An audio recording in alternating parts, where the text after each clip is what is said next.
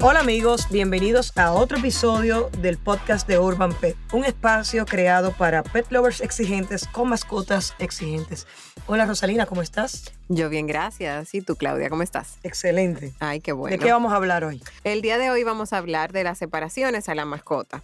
A mí se me han acercado varias personas para plantearme temas. Y eh, como también tengo muchos amigos pet lovers, ellos me cuentan lo que viven con sus mascotas. En este caso, tengo una amiga que tiene un precioso Golden Retriever y dos hijos que están enamorados de la perrita. Pero desafortunadamente se está divorciando en este momento. Una situación muy difícil, ¿no? Es complicada la situación porque se trata de una mascota que adoptaron entre ella y su ex esposo. Ahora ella se va a mudar con los niños, pero el lugar es muy pequeño para una Golden Retriever. El tema de las separaciones y qué hacemos con las mascotas cuando se da ese tipo de situación realmente es más frecuente de lo que pensamos y es un tema que es importante abordar, sobre todo cuando hay eh, un aspecto con los niños, ¿no?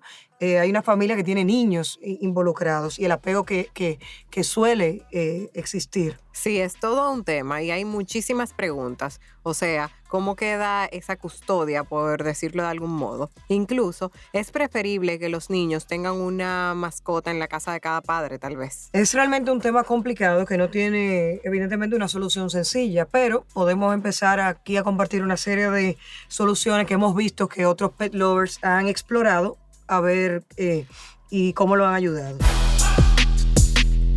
Por ejemplo, eh, yo empezaría con el tema de los niños, que podría ser el más delicado, porque las mascotas suelen ser muy importantes a esta edad, sobre todo si los niños han crecido junto a ellas. Y cuando se da una separación, los niños están viviendo, digamos, aunque suene exagerado, es como un doble duelo. Eh, están viendo por un lado a sus padres separarse, pero luego también tienen que eh, vivir con la experiencia de tener que distanciarse de sus mascotas. Evidentemente una situación muy triste. Los psicólogos entonces resaltan que en algunos casos los niños pueden sentir que la separación de los padres es culpa de ellos, incluso. Eh, es delicado, entonces, porque los niños y los adolescentes se entristecen, dejan de hacer cosas que antes eran habituales, como jugar o estudiar. Evidentemente, su rendimiento de la escuela muchas veces también se ve afectado. Claro, y ahí uno se pregunta, ¿cuál es el rol de la mascota en todo esto? Bueno, hace un par de años, en el 2017, investigadores de la Universidad de Liverpool en Inglaterra hicieron una evaluación de las investigaciones más importantes sobre el vínculo que hay entre los niños y sus mascotas. Hay indicios importantes sobre los beneficios de las mascotas para los niños en cuanto a mejora de la autoestima de los niños, conciencia sobre el cuidado y la higiene, importancia de cuidar eh, y del bienestar de uno al otro. Eh, apoyo emocional, desarrollo tal vez de las competencias sociales, mejora del desempeño escolar, eh, entre otras. Es decir, que a medida que se investigue más y mejor, se podrá saber más sobre estos temas beneficiosos. Yo creo que sí, que definitivamente son un gran apoyo emocional, sobre todo para los niños, porque son sus compañeros de juego, son sus confidentes, visto de cierta manera, ¿no? Sí, por eso es mucho lo que está en juego cuando los niños y adolescentes atraviesan por momentos de crisis junto a sus mascotas. Yo soy partidaria de que el sacrificio lo hagan los adultos, porque en teoría son adultos, ¿verdad? Claro. Entonces, ¿esto qué significa? Bueno, que las mascotas se queden en la casa donde van a estar los niños. Así serán un apoyo mayor para ellos. Durante un divorcio, los niños cargan con demasiadas emociones. Imagínate también, encima de eso, añadirle un factor adicional. Claro, los psicólogos también recomiendan que los padres le insistan a los niños que sigan apoyándolos, que les dejen claro que pueden seguir haciendo sus actividades de siempre. En este sentido, ayuda mucho mantener los paseos con las mascotas. ¿En qué puede ayudar esto? Lo primero es que ayuda a mantener el vínculo con los padres y lo otro es que así los niños y los adolescentes sienten que no todo es un cambio tan drástico en sus vidas. Sí, eso ayudaría mucho. Ahora bien, hay otras ocasiones en las que se produce una custodia compartida de la mascota. Eh, de hecho, el semanario francés El Nuevo Observador se interesó por el tema en un trabajo que hicieron el año pasado y consiguieron unas historias bastante particulares. A ver, ¿y de qué iban estas historias? Bueno, la historia que para mí fue más interesante fue la de una pareja francesa que vivía en Tailandia. Habían adoptado un gato que consiguieron en la calle y le pusieron nombre Max. La pareja resulta que se separa y ella debía regresar a Francia, pero como se sabía que Max estaba muy apegado a su ex esposo, consideraron ambos que lo mejor era que el gato se quedara con él.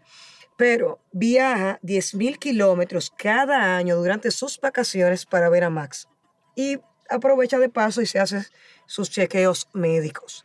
Para ella es su mascota y no piensa adoptar otra, simplemente. Claro. Esta es la organización que tienen, que han arreglado todo para que en caso de que algo grave le suceda a su ex esposo, pues Max entonces sea trasladado a Francia.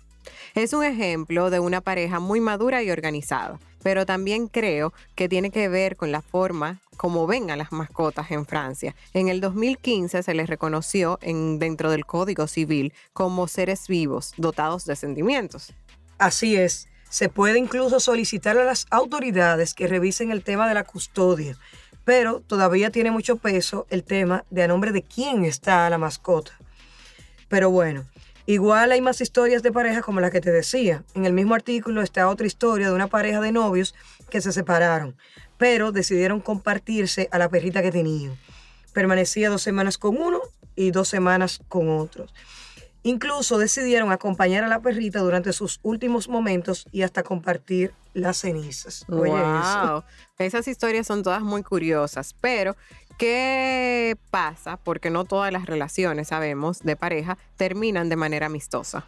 ¿Qué tú entiendes que debería pasar en esos casos?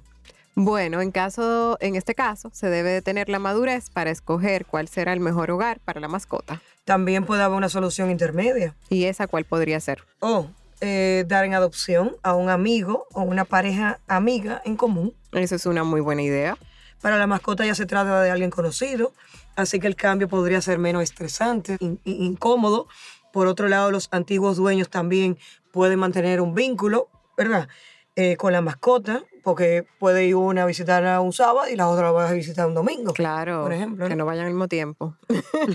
Bueno, Bueno, bueno amigos, creo que ya le hemos dado algunas posibles soluciones si están en una situación de separación de pareja y tienen problemas con la mascota. sí, sobre todo les recordamos lo importante que son para los niños. Son un apoyo emocional importante, así que eh, no perdamos de vista esto porque les da cierta sensación de continuidad en sus vidas. Nos encantó ayudarle a través de este podcast. Así es, Rosalina, nos eh, interesa mucho que todo lo que compartamos en este podcast a través de artículos que encontremos, los invitados que traemos, pues sea de mucha utilidad para nuestros oyentes. Sí, les recordamos siempre que pueden conseguir más información relacionada al cuidado de nuestras mascotas en el blog de nuestra página web urbanpet.do y en nuestra cuenta de Instagram urbanpetrd. Y por supuesto, no olviden suscribirse eh, para escuchar el podcast a través de su plataforma favorita. Está disponible en iTunes, en Spotify y en YouTube. Hasta luego, amigos. Hasta luego, gracias. Chao.